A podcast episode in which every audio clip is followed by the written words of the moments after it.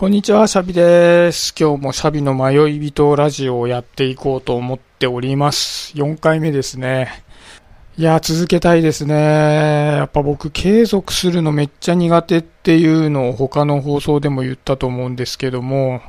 ぱちょっとこの一人で話すっていうことには慣れていきたいので、どんどんどんどん続けていきたいなと思ってます。で、今日何の話をしようかなって思ったんですけど、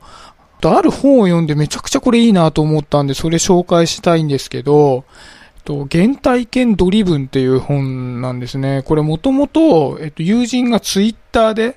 おすすめしていたので読んでみたんですけど、これすごい良かったんで、ぜひ、えー、皆さんもやってみてほしいなと思うんですけど、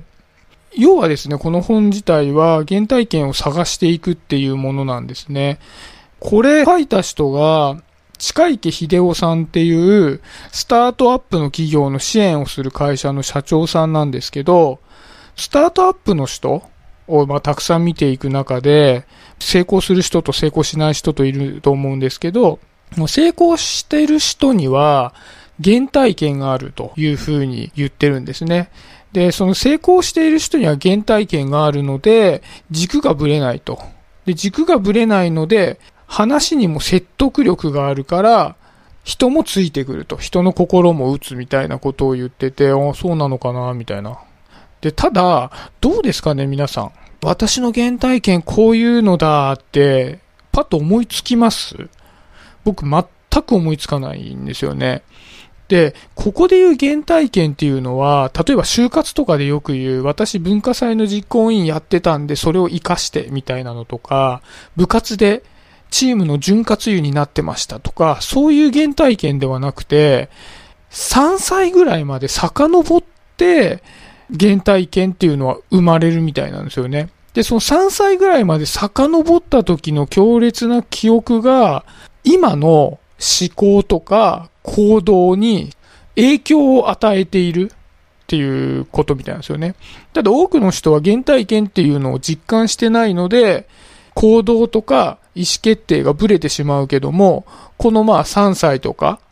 で起きた原体験という自分にとって大きな影響を与えている経験を自己認識できれば、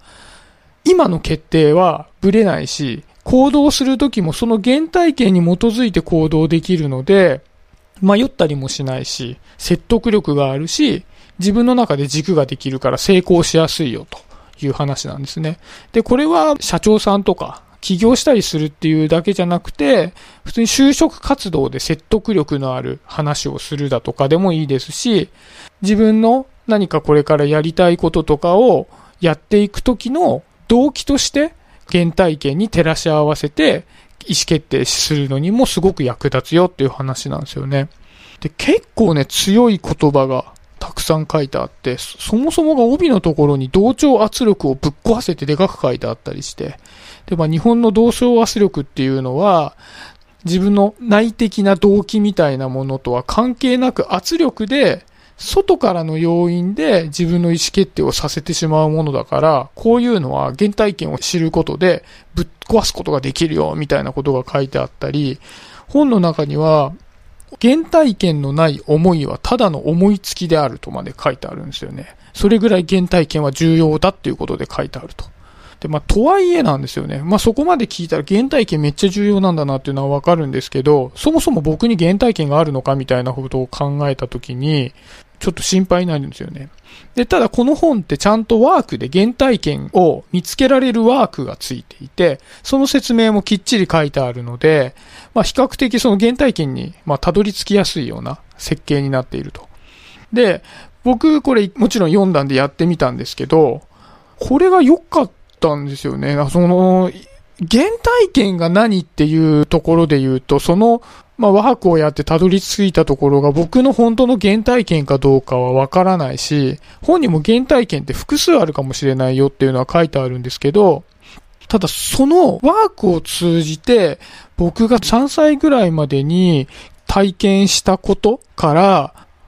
こう今までの自分の思いだったり経験だったりってことを考えるきっかけになって、ああ、僕ってこんな願いがあったんだなってことに気づいたんです。ちょっと恥ずかしいから何かあんまり言いたくないんですけど。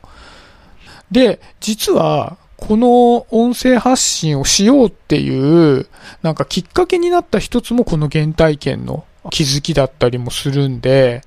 まあね、皆さんがどういう原体験をお持ちかっていうのはもちろんわかんないですけど、一回この本買ってみて、原体験ジャーニー。原体験ドリブンっていう本なんですけど、そのワーク自体は原体験ジャーニーっていうらしいんですけど、一回やってみてほしいですね。そんな形で、まあ今日の放送は終わらせていこうかなと思うんですけど、もしやってみたよっていう人は、ちょっと僕にどんなだったかを教えてくれると、まあ中身教えてくれなくてもいいですけど、嬉しいなと思います。はい。では、えー、シャビの迷い人ラジオでした。じゃあねー。